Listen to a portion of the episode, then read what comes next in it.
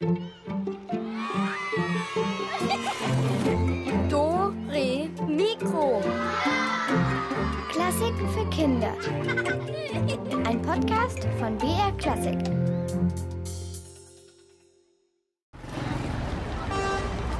So, Vorsicht, aufpassen. Äh, hallo, die Ampel ist rohrot. Also sowas. Äh, ah, hi. Herzlich willkommen zu Dore Mikro. Ja, ey, wir sind heute in der Großstadt, wo so richtig was los ist. Und ähm, darf ich mal durch, bitte? Danke. Ja, und dann schauen wir mal, was eine echte Megacity ist. Wir interviewen einen ganz besonderen Filmkomponisten. Und Rätsel gibt es natürlich. Oh, oh, Entschuldigung, ich muss mal schnell über die Straße drüber. Da muss ich mich mal kurz konzentrieren.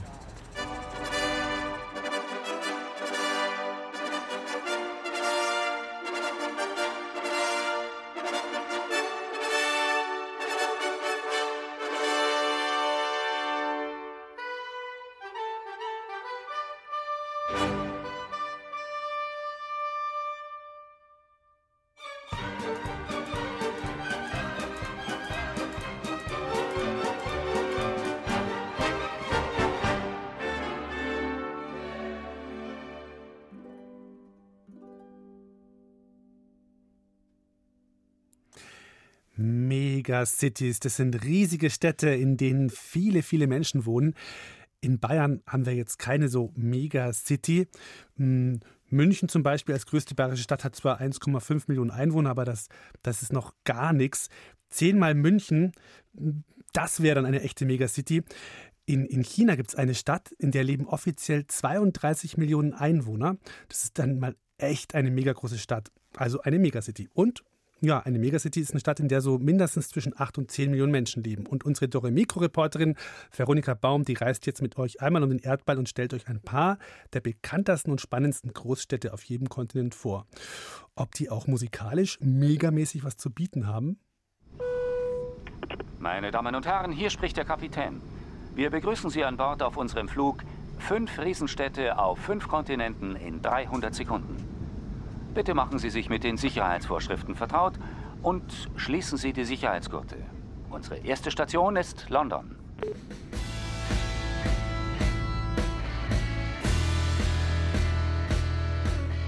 Die britische Hauptstadt hat offiziell knapp 9 Millionen Einwohner. Schon 1900 war London mit über 5 Millionen Einwohnern die bevölkerungsreichste Stadt der Welt. Wer heute in London vom Fleck kommen will, fährt U-Bahn. Bei drei Millionen Fahrgästen täglich kann es schon mal 20 Minuten dauern, bis man den Bahnsteig erreicht hat und einsteigen kann. Zum Glück gibt es Straßenmusiker unten in den U-Bahn-Röhren, die einem die Wartezeit verkürzen. Jedes Jahr findet in London ein großes Festival der Straßenmusiker statt. Der Gewinner darf dann in der Londoner U-Bahn spielen. Meine Damen und Herren, wegen Turbulenzen überfliegen wir Nordafrika ohne Zwischenhalt. Bitte bleiben Sie auf Ihren Plätzen sitzen. Unter ihnen die Lichter von Kairo, mit 8 Millionen Einwohnern allerdings nur Platz 3 der Megacities von Afrika. Achtung, zu Ihrer Rechten sehen Sie nun die Skyline von Sao Paulo, der größten Stadt Brasiliens. Blicken Sie durch das Fenster auf der anderen Seite, sehen Sie auch Sao Paulo. Eine Stadt, so weit das Auge reicht, auch vom Flugzeug aus. Mehr als 18 Millionen Paulistanos leben hier. Das Stadtbild Sao Paulos wird beherrscht von Hochhäusern. Dem Luxus im Zentrum stehen die Favelas, Armenviertel gegenüber. Sie haben sich am Stadtrand gebildet. Mit dem Programm Guri versucht die Regierung, Kindern durch Musik aus der Armut zu helfen. In 46 Musikschulen im Großraum Sao Paulo lernen mehr als 13.000 Kinder und Jugendliche kostenlos ein Instrument. Die riesige Stadt kämpft nicht nur mit der Kluft zwischen Arm und Reich, sie hat auch große Umweltprobleme. Die Flüsse sind stark verschmutzt und das Trinkwasser schlecht. Meine Damen und Herren, wir befinden uns nun im Anflug auf Peking. Übrigens nur eine von 40 Millionen Städten, die es in China gibt. Peking sprengt alle Rekorde. Im gesamten Einzugsgebiet der Stadt leben 20 Millionen Menschen. Das heißt, beengte Wohnverhältnisse, ewig lange Wege in die Arbeit und Smog. Doch China plant noch mehr. Peking soll in den nächsten Jahren mit der Hafenstadt Tianjin und der Provinz Hebei zu einer Riesenstadt verschmelzen. Auf einer Fläche, die mehr als doppelt so groß ist wie Bayern, sollen dann 130 Millionen Einwohner leben. Auch einen neuen Namen gibt es schon für die Stadt. Ying Yin Yi. Das riesige Peking wird für diese Megacity eine Art Innenstadt sein. Achtung Fluggäste, in wenigen Sekunden überfliegen wir die letzte Station unserer Blitzweltreise, Sydney in Australien. Sydney ist mit viereinhalb Millionen Einwohnern zwar keine Megacity, aber die größte Stadt des Kontinents. Schon vor 20.000 Jahren sollen hier Ureinwohner gelebt haben. Eine echte Multikulti-Stadt. Jeder dritte Einwohner Sydneys ist nicht in Australien geboren.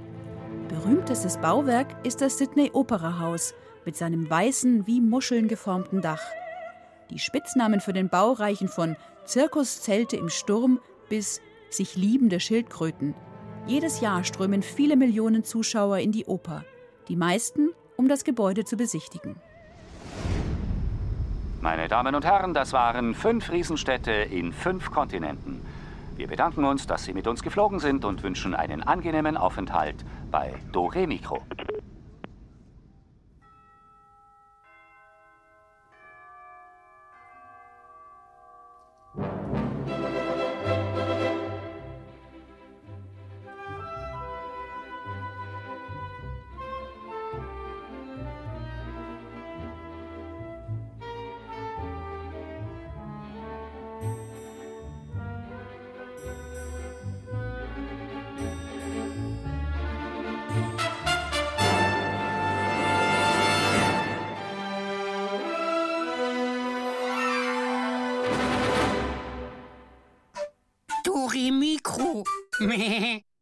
Ja, der Elvis, der ist morgen dabei und wir sind heute mitten in der Großstadt. Da ist es meistens gerne mal so richtig lärmig. Äh, das Wort Lärm kommt übrigens vom italienischen Allarme. Das heißt, zu den Waffen, da wurden die früher geweckt damit. Und ja, das ist ja auch mit dem Wort Alarm verwandt und Alarm macht ja auch Lärm, wisst ihr vielleicht, falls ihr einen eigenen Wecker habt. Ja, und unsere Reporterin Susanne Michael, die wollte mal mehr über den Lärm von heute herausfinden und hat dazu die Forscherin Professor Annette Peters getroffen. Die ist Epidemiologin und forscht über die Auswirkungen der Umwelt, also auch des Lärms, auf unsere Gesundheit, also ob und wie uns so Stadtlärm krank macht. Laut ist es bei uns meistens in der Klasse und dann muss unsere Lehrerin immer für Ruhe sorgen, dass die Kinder nicht immer so durch das Klassenzimmer schreien. Und die Lehrerin muss dann schreien noch lauter als die Kinder und ich glaube immer, wenn sie dann nach Hause kommt, hat sie Halsschmerzen bestimmt. Ich finde es laut, wenn zum Beispiel die Bauarbeiter mit dem Presslufthammer arbeiten. Und die haben ja auch meistens Kopfhörer auf. Oder wenn ein Flugzeug startet am Flugplatz, dann ist es total auch richtig laut und es tut mein, bei meinen Ohren richtig weh. Das ist richtiger Lärm. Wie laut ein Geräusch ist, wird in der Einheit Dezibel gemessen. Bei einer normalen Unterhaltung zwischen zwei Menschen werden in etwa 55 Dezibel gezählt, erklärt Professorin Annette Peters. Ein Presslufthammer hat ungefähr 100 Dezibel, das heißt, er ist richtig laut und ist schon so, dass man im Prinzip Ohrenschützer tragen muss. Dagegen ein Flüstern ist leise und ist im Bereich von 35 Dezibel. Gerade in größeren Städten lärmt es heutzutage fast überall. Selten ist es ganz still. Im Vergleich zu früher sind wir viel mehr von unzähligen Geräuschen umgeben. Autos, Straßenbahnen, Baustellen mit Baggern und Lastern. Unsere Ohren fangen all diesen Lärm auf, 24 Stunden am Tag. Denn das Gehör arbeitet ununterbrochen, ohne Pause. Tausende Hörzellen, die sich im Inneren der Ohren befinden, fangen die Schallwellen jedes Tones ab, verarbeiten sie zu Signalen und schicken sie weiter ans Gehirn. Wissenschaftler wie Professorin Peters sprechen von der sogenannten Lärmverschmutzung. Lärmverschmutzung bedeutet, dass wir wirklich überall von Lärm umgeben sind. Man kann diesen Lärm sozusagen in Lärmkarten zusammenfassen und das gibt dann praktisch die Lärmverschmutzung an unserem Wohnort zum Beispiel wieder. Die Lärmverschmutzung ist am höchsten in Städten das heißt an viel befahrenen Straßen, aber auch da, wo Eisenbahnlinien vorbeikommen, wo Straßenbahnen vorbeikommen. Ich finde es auch immer so unangenehm, wenn an der Tafel immer die Kreide so quietscht. Ich mag das Geräusch beim Zahnarzt nicht. Dieses Geräusch finde ich immer total fürchterlich, das kann ich gar nicht ausstehen. Obwohl es eigentlich überhaupt nicht laut ist. Solche Geräusche, von denen Antonia und Elias hier sprechen, sind für sie unangenehm. Lärm müssen sie deshalb aber noch lange nicht sein. Lärm kann für jeden etwas anderes sein. Eine bestimmte laute Musik stört zum Beispiel einige Leute, andere finden sie gar nicht schlimm. Hinzu kommt auch, dass Geräusche und Lärm immer dann als störend empfunden werden, wenn es andere tun. Wenn man zum Beispiel Rasen mäht, ist das Geräusch für einen selbst gar nicht schlimm. Aber den Nachbarn, der gerade im Garten nebenan bei Kaffee und Kuchen sitzt, stört es vielleicht schon, erklärt Professor Peters. Jeder empfindet den Lärm ein bisschen anders. Das hängt von der Situation, in der man sich befindet, ab, ob man entspannt ist, ob man gute Laune hat oder ob man sowieso schon angespannt und gestresst ist und genervt. Dann ist Lärm noch mal störender. Und das, was wir da hören, das löst in unserem Gehirn halt auch Gefühle und Erregungen aus. Und dementsprechend gibt es Dinge, die finden wir sehr schön, wie zum Beispiel den Wasserfall, der auch richtig laut sein kann. Und andere Dinge, die stören uns. Die vielbefahrene Straße geht uns auf die Nerven. Und möglicherweise, je nachdem, wie man das empfindet, das Geschrei der Nachbarn auch. Forscher haben herausgefunden, dass Lärm nicht nur nerven, sondern auch krank machen kann. Je lauter ein Geräusch ist, und je länger es in dieser Lautstärke anhält, desto schädlicher ist es. Deshalb empfinden auch die meisten Leute zum Beispiel den Straßenverkehrslärm in Städten als besonders schlimm und störend, weil er ununterbrochen zu hören ist. Studien haben gezeigt, dass dieser Lärm in der Tat nicht gut für uns ist.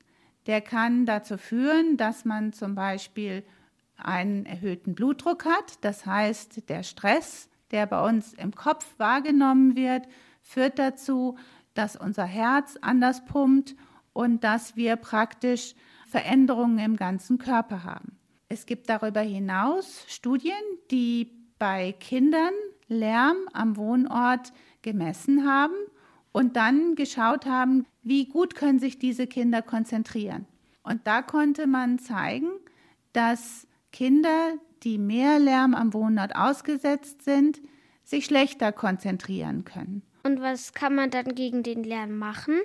Also als Einzelner kann man versuchen, sich gegen Lärm zu schützen. Man kann zum Beispiel, wenn man Hausaufgaben macht, die Fenster schließen oder sich ein ruhiges Plätzchen suchen, weil dann kann man sich besser konzentrieren.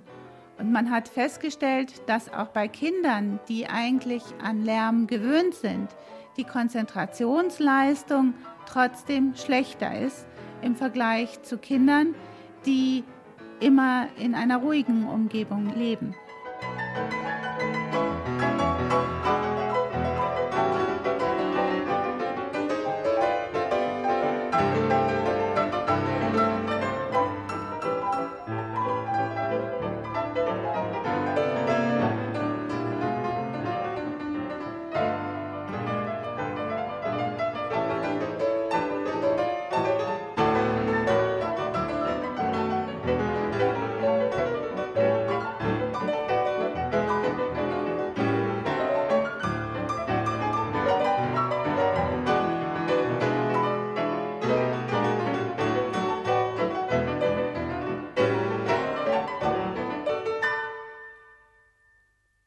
Was ist das? In jeder Großstadt ist sie an vielen Ecken zu sehen. Man kann ziemlich blöd dagegen rennen. Man kann einmal um sie herumlaufen, man kann viele Sachen an ihr lesen. Na, was glaubt ihr was, meine ich? Die Litfaßsäule, das sind diese großen runden Dinger, an denen rundherum lauter Plakate kleben. Erfunden wurde die Litfaßsäule vor etwas mehr als 160 Jahren von einem gewissen Ernst Litfaß, einem Druckereibesitzer in Berlin. Ja, und dieser Ernst Litfaß, der lief mal so durch die Straßen von Berlin und sah, dass überall wild Plakate hingen. Also mal da an einem Baum, da an der Wand, Dann hat er sich gedacht, das könnte man doch mal ordnen und hat vorgeschlagen, in ganz Berlin solche Säulen aufzustellen. Und jeder Bürger konnte dann gegen eine kleine Bezahlung eigene Zettel und Mitteilungen da draufkleben und veröffentlichen. Ja, heute wird ja auch ganz viel Werbung im Internet gemacht natürlich, ne, und im Fernsehen und im Radio, aber solche Litfaßsäulen, die gibt es natürlich auch noch. Über 50.000 Litfaßsäulen müssen allein in Deutschland regelmäßig beklebt werden und das bedeutet viel, viel Arbeit. Und der Markus Westermeier, der ist seit gut 20 Jahren Plakatierer in München, das heißt, der kümmert sich darum, dass da an die Säulen immer die neuesten Plakate drankommen. Und die Christina, Dumas und die Beatrice, die haben den während seiner Arbeit mal getroffen.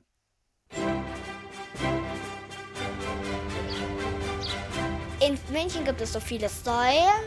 Litfaßsäule ist also eine große Säule. Da kleben viele Poster drauf. Ja, die Litfaßsäule gibt es über 160 Jahre und die erste Säule steht auch in Berlin und wir sind jetzt hier in München und wir stehen jetzt hier vor einer Säule und sie haben ziemlich viele Plakate dabei und auch ein bestimmtes Handwerkszeug. Eine Leiter. Eine Spezialleiter, die kann man ausziehen, dass sie ungefähr vier Meter hoch wird. Dann brauche ich einen Besen, einen Kleister, meine Plakate und ein Auto. Das ist im Prinzip alles. Sind Sie schon mal runtergefallen? Es ist ja auch ein gefährlicher Beruf, oder? Ist auch schon passiert, ja. Aber jetzt Gott sei Dank in den letzten Jahren nicht mehr. Sie haben die Plakate ganz toll gefaltet, ziemlich klein gefaltet. Ist das eine bestimmte Technik?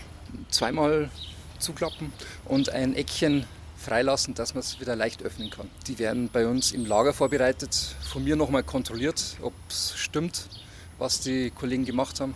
Und dann nehme ich sie mit. Und heute haben Sie ganz tolle Plakate extra für uns mitgebracht. Also es geht einmal um den Tierpark, also es sind schöne Tiere drauf. Ja. Ich finde toll das Nemo-Poster. Es gibt Werbung für neue Filme, für Konzerte. Und betreuen Sie immer ein bestimmtes Viertel mit den Säulen? Oder? Ich habe so eine spezielle Ecke, genau. Das ist in Schwabing und Münchner Norden. Und da habe ich meine Touren und die bewirtschafte ich jeden Tag. Was ist so das Schönste an dem Beruf? Also sehr schön an dem Beruf ist, dass man eigentlich seinen Tag völlig frei einteilen kann, wenn man nicht zu so viel hat. Man kann Pause machen, wann man will, man kann früh anfangen und früh Schluss machen, man kann auch ganz spät anfangen und in die Nacht rein arbeiten, was auch sehr angenehm ist, weil da die Stadt sehr leer ist. Also das hat sehr viele Vorteile und ich schaue manchmal auf die Poster, wenn ich vom Bus abgeholt werde nach der Schule. Neben der Haltestelle gibt es da immer eine Säule, die schaue ich dann immer an, was für neue Poster es gibt.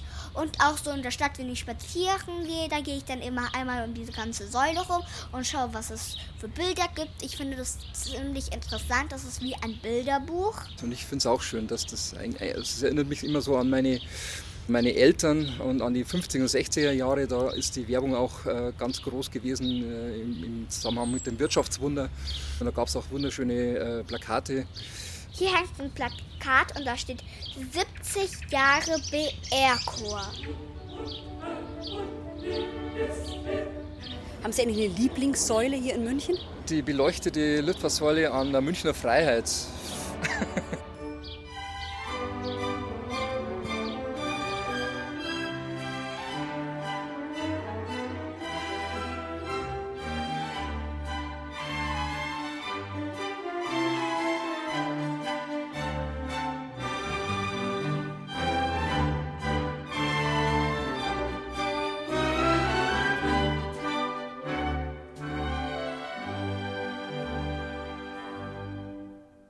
Tja, wir kleben jetzt keine Plakate, aber wir öffnen jetzt unsere. Ratzelkiste!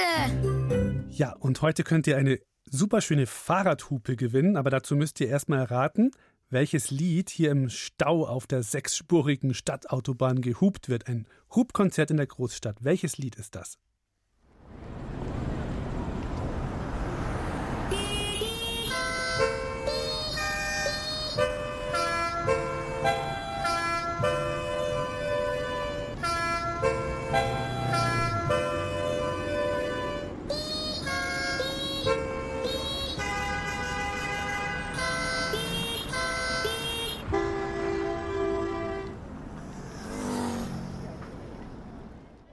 Welches Lied war das? Wenn ihr es erkannt habt, dann ruft an unter der 0800 8080 303. Nochmal 0800 8080 303. Hallihallo, wer ist denn dran? Hallo, hier ist Antonia. Hallo Antonia, guten Tag. Hallo. Hast du das Lied erkannt? Ja, ich glaube, es ist Fuchs, du hast die Gans gestohlen. Yay!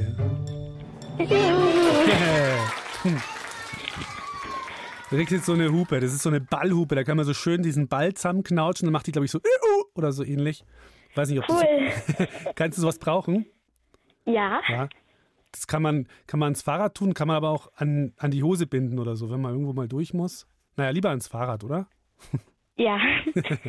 Gut, du bleib dran und dann Ja. können wir deine Adresse aufschreiben, gell? Ja, Gut, danke. bitte. Ciao. Tschüss. Wir rätseln weiter. Jetzt sind wir in Rüttmingen, einer Stadt, in der alles in einem ganz bestimmten Takt klingt. Ob das jetzt ein Zweiviertel, Dreiviertel, Vierviertel, was weiß ich für ein Takt ist, ja, das sollt ihr rauskriegen. Also Zweiviertel wäre dann irgendwie so, ne? Und Dreiviertel wäre dann so. Und Vierviertel, naja, kennt ihr ja. Und so weiter. Also in welchem Takt klingen hier die Autos, Fahrräder, Feuerwehren?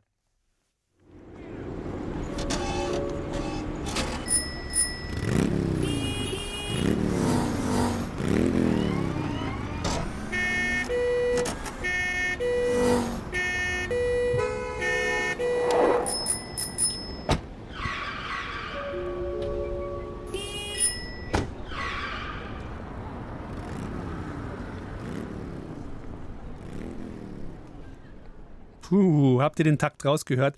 Dann ruft an unter der Nummer 0800 8080 303. Nochmal 0800 8080 303 und es gibt eine Fahrradhupe zu gewinnen. Hallo, wen habe ich denn jetzt am Telefon? Hallo, hier ist Konrad. Hi Konrad. Du, ich fand es gar nicht so leicht. Wollen wir es uns nochmal anhören? Wir, sollen wir nochmal reinhören kurz? Nee, ich weiß es. Du weißt es?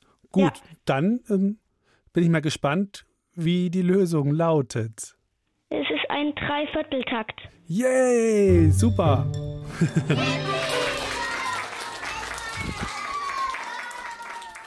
War vielleicht doch gar nicht so schwer, oder? Hm. Kennst dich gut aus mit so Takten? Ja, also mein, mein Bruder und der hat es mir gesagt und er wollte halt nicht anrufen. Dann hast du es gemacht, ist doch auch schön. Ja. Warum wollte er nicht, weil er schon so oft dran war oder weil er schon so alt ist? Naja, äh, weil. Oder weil er sich nicht, getrau nicht getraut hat vielleicht? Ja, genau. Nee, ist doch okay. Dann seid ihr halt jetzt ein Rätselteam, kann man doch auch machen. Hm. Gut, du, bleib dran und Ja. ähm, genau, kriegst du so eine Hupe. Hast du schon Hm. eine, hast du schon eine Klingel an deinem Fahrrad? Äh, ja, aber ich habe gehört, also dass es diese Hub gibt und da fand ich, ich könnte die vielleicht gebrauchen. Also, Okay. ja. Die kannst bestimmt gut brauchen, gebrauchen. Du darfst Hm. nur nicht beim Fahren nicht gleichzeitig hupen und klingeln. Ja, Okay? Immer abwechselnd und eine Hand am Lenker. ja.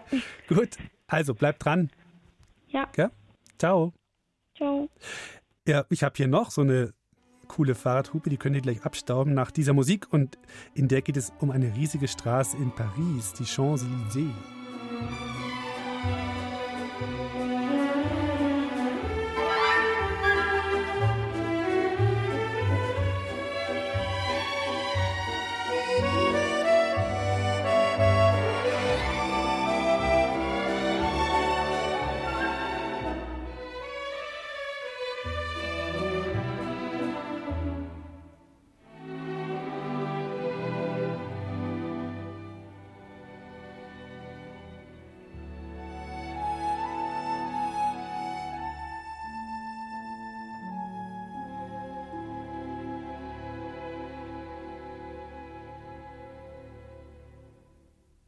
Jo, eine Hupe haben wir noch. Jetzt gibt es nochmal so ein Hubkonzert in der Großstadt und wir fragen jetzt nochmal, so wie beim ersten Rätsel, welches Lied wird jetzt hier gehupt?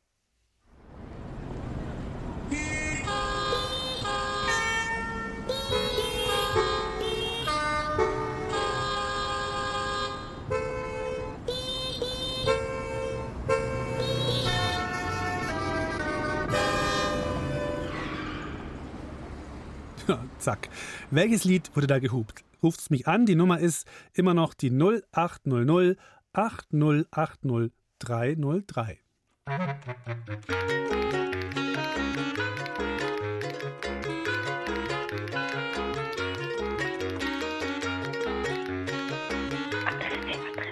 Hallo, hallo. Hier ist der Alex. Wer ist da? Hallo, hier ist der Elias. Hi, Elias. Und was war das? Pippi Langstrumpf. Jawohl, jawohl.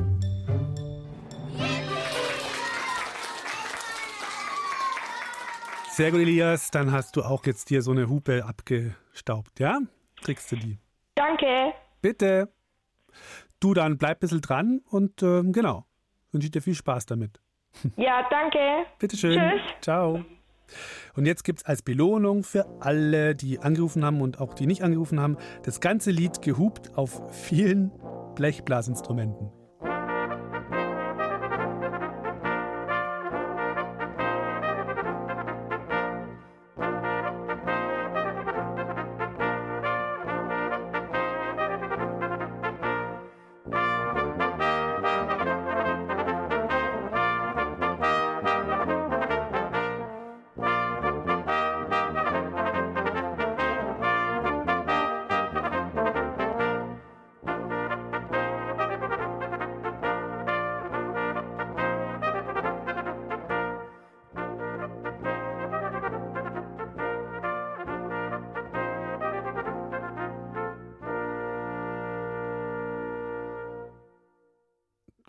Viele, Komponisten haben sich von dem Rauschen der großen Städte für ihre Kompositionen inspirieren lassen. Das haben wir ja heute schon gehört. Aber natürlich gibt es auch Filme, die in Großstädten spielen. Also Charlie Chaplin, der hatte vor über 80 Jahren einen großen Erfolg mit seinem Film Lichter der Großstadt. Und es war aber ein Stummfilm. Das heißt, man hörte die Schauspieler nicht sprechen. Das ging damals noch nicht so gut. Man sah sie nur und dazu gab es dann Musik. Musik, die Chaplin sogar selbst komponiert hat. Und jetzt gibt es an, angeblich ein neues, ähnliches Projekt. Jack Pfannkuch heißt der wirklich, ja. Ähm, bis jetzt hauptsächlich bekannt als Agent von Aya, von Gunsbert Brocken, möchte noch in diesem Jahr seinen Stummfilm Auf der Straße ist was los ins Kino bringen. Und die Musik stammt natürlich von ihm selbst. Und ich durfte ihn exklusiv zum Interview treffen. Herr Pfannkuch, die Musik zu Ihrem neuen Film Auf der Straße ist was los. Wie sind Sie daran gegangen? Ja, klar, also so von vorne ans Klavier, nicht? Bin ich daran gegangen und dann habe ich den Klavierdeckel aufgemacht. Äh, und dann? Dann habe ich erstmal Pause gemacht, bisschen Brotzeit und so. Und dann hatte ich plötzlich eine Idee, also für die Filmmusik. Die Szene, wo im Film die Feuerwehr vorbeifährt, da dachte ich mir, könnte man ja sowas spielen.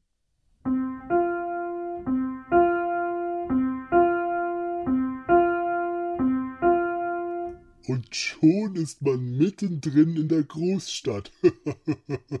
ja, aber Sie können ja nicht die ganze Zeit die Feuerwehr auf dem Klavier spielen, das wird ja irgendwann langweilig. Das ist richtig, aber es kann ja auch mal ein Polizeiwagen sein. Oder ein Krankenwagen. Also die ganze Filmmusik besteht nur aus Feuerwehr, Polizei und Krankenwagen? Nee, das wäre ja langweilig. Stellen Sie sich mal vor, da kommt zum Beispiel ein Auto angefahren und dann hupt das, so ungefähr. Und jetzt fährt es los.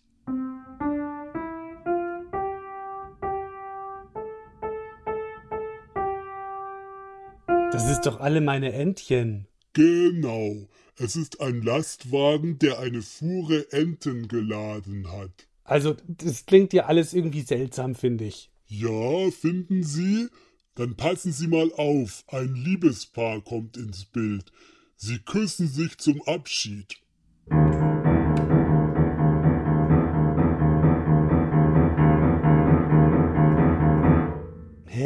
Ja, den Kuss konnte man nicht hören, weil gleichzeitig ein Presslufthammer angeschaltet wurde.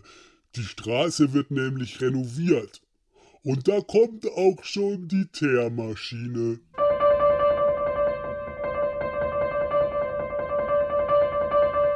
Also, Herr Pfannkuch, mal ehrlich, ich habe das Gefühl, dass das nicht nur eine sehr seltsame Filmmusik ist, die Sie da komponieren, sondern dass das auch ein sehr seltsamer Film wird. Ach, das Gefühl habe ich gar nicht. Hier schauen Sie, ein Hund bellt.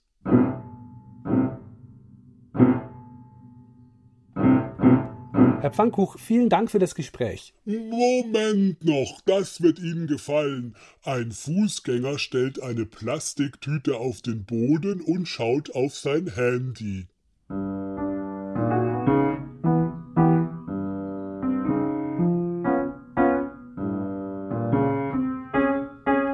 Zu, äh, zurück ins Studio. Ein Mann bohrt in der Nase, während gleichzeitig ein Fahrradfahrer sein Rad absperrt.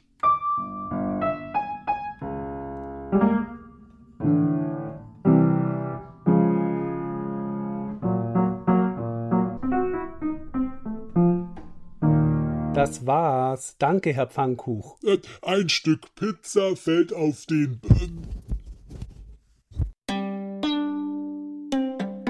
Ist Kunstblatt Brocken und ihr hört die Sendung zum Abschalt, äh, ansch, äh, dranbleiben. D äh, Dore Mikro. So.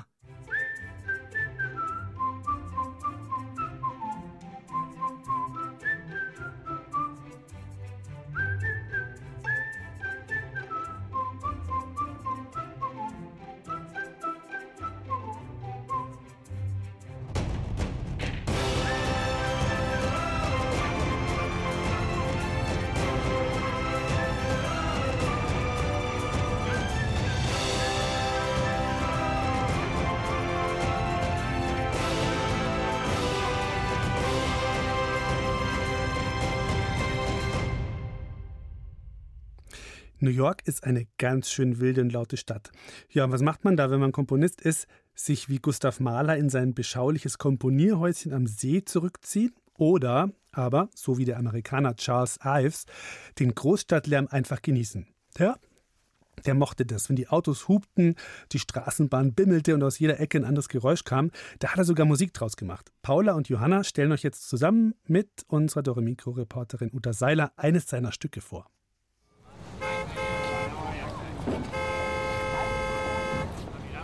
Mann, hier ist vielleicht was los. Mehrere Millionen Menschen tummeln sich auf den Straßen, Autos fahren herum. Das ist ein richtiges Gewusel und Gewimmel. Ich würde gerne in New York leben, aber irgendwie auch wieder nicht, weil da gibt es keine Natur, aber ganz viele Läden und da kann man ganz schön einkaufen gehen. Hier in dieser riesigen Stadt New York lebte der Komponist Charles Ives. Man nannte ihn Sonntagskomponist. Weil er ganz viel auch am Sonntag komponiert hat, wo eigentlich man ziemlich viel Ruhe hat. Charles Ives hatte unter der Woche gar keine Zeit zum Komponieren. Er war nämlich Chef einer eigenen Firma, eines großen, sehr erfolgreichen Versicherungsunternehmens. Dafür musste er richtig hart arbeiten. Komponieren konnte er also nur in seiner Freizeit. Vielleicht handeln seine Musikstücke deswegen oft von Parks, Ferien oder Ausflugszielen. Aber wenn er einmal angefangen hat, Noten aufzuschreiben, dann war er flitzeschnell. So schnell wie das Leben in seiner Heimat New York. Dieses bunte Treiben mochte Charles Ives richtig gerne und auch die vielen Geräusche dort. Anfang des 20. Jahrhunderts hatte er sich eine kleine Wohnung in der Nähe des Central Parks gemietet. Das ist der berühmteste Park in New York. Da gibt es ein bisschen Grün zwischen all dem Beton. Bäume, Bäche und wunderschöne Brücken. Charles Ives ist öfter dorthin gegangen, auch in der Nacht. Dann sperrte er seine Ohren weit auf und lauschte. Alles, was er dann gehört hat, hat er in ein Musikstück gepackt. Central Park in the Dark. Der Central Park im Dunkeln.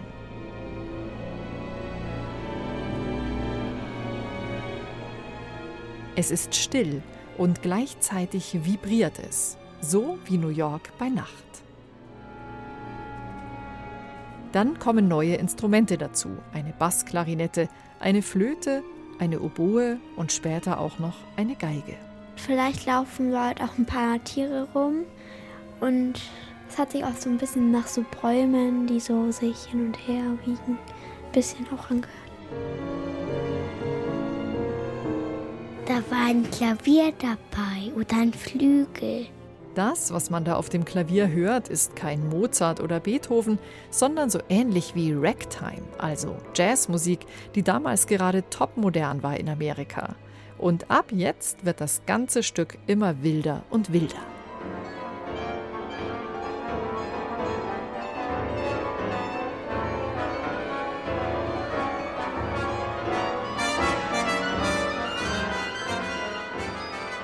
Glaube, der Komponist will damit sagen, dass in der Stadt viele Dinge gleichzeitig passieren und man viele Dinge gleichzeitig hört. Genau das war der Plan von Charles Ives. Ihr kennt das ja bestimmt auch. Wenn ihr durch eine große Stadt lauft und plötzlich ein Auto hört, dann ruft jemand, ein Kind weint, jemand übt Trompete bei offenem Fenster, die Feuerwehr rauscht vorbei und so weiter und so fort. Genau dieses Durcheinander hat Charles Ives komponiert. Dafür hat er ganz verrückte, supermoderne Sachen gemacht, zum Beispiel Polyrhythmik verwendet. Was ist Polyrhythmik? Polyrhythmik heißt, es gibt nicht nur einen Rhythmus, wo man schön mitklatschen kann, sondern es laufen viele verschiedene Rhythmen gleichzeitig ab.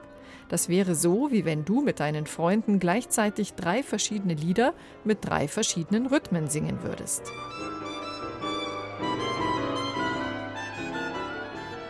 Noch etwas Neues hat Charles Ives gemacht.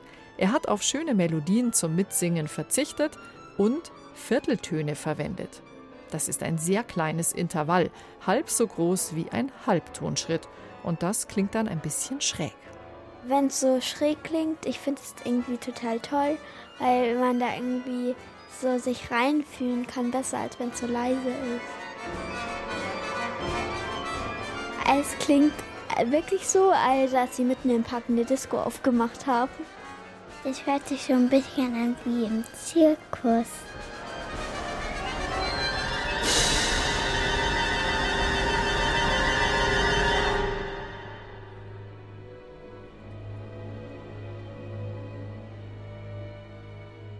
Die Stadt wird leise. Und die Musik endet, wie sie begonnen hat. Wir gehen dann mit Charles Ives nach Hause. Ich glaube, der war netter und lustiger. Vielleicht war er auch ein bisschen verrückt, weil der hat so ein bisschen verrückte Musik gemacht. So verrückt wie die Großstadt New York, die selbst nachts nicht ganz zur Ruhe kommt.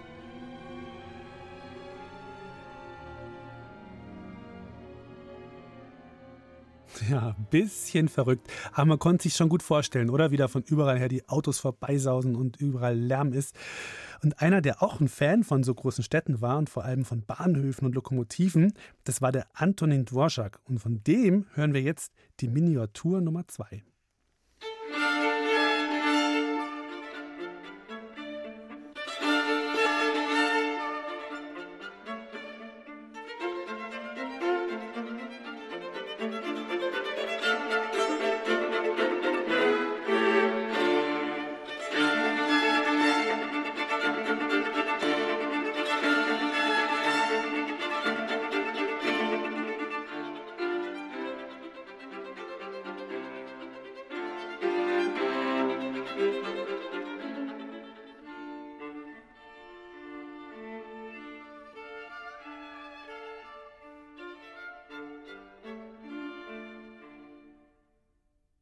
Eine Miniatur von Antonin Dvorak.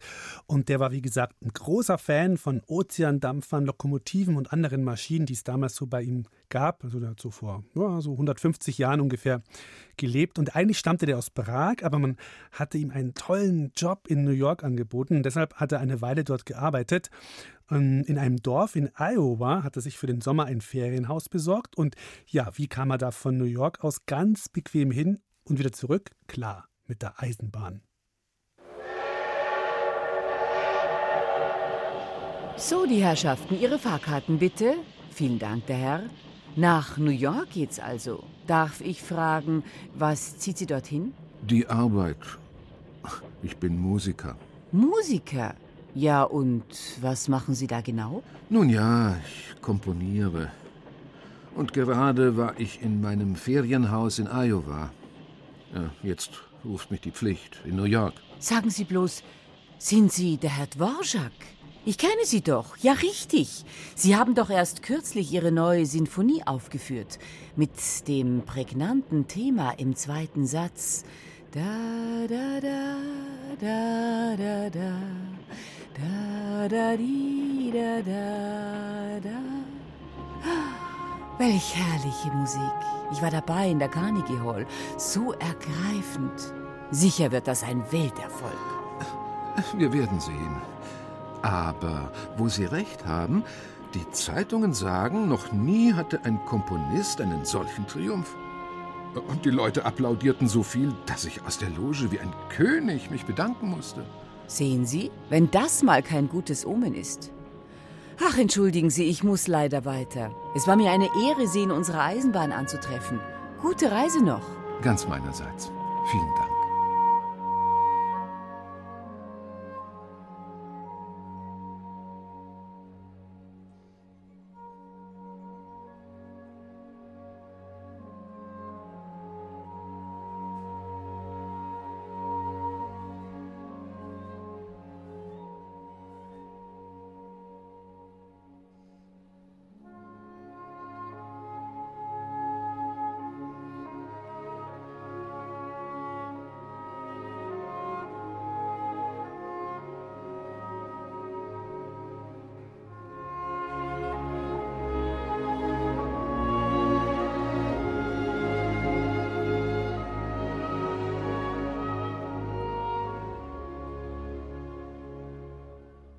Und das war's für heute bei Dore Mikro. Morgen reisen wir genau dahin, wo der Dvorak auch war, nach New York. Ist ja momentan mit Corona gar nicht so einfach in der Welt herumzureisen, aber hier bei Dore Mikro, da geht das. Da können wir uns an fast alle Orte der Welt begeben, ohne wirklich wegfahren zu müssen. Also dann macht's mal gut für heute und dann hören wir uns morgen wieder und der Elvis ist dann wie gesagt auch dabei. Ich freue mich. Bis dann. Ciao, euer Alex.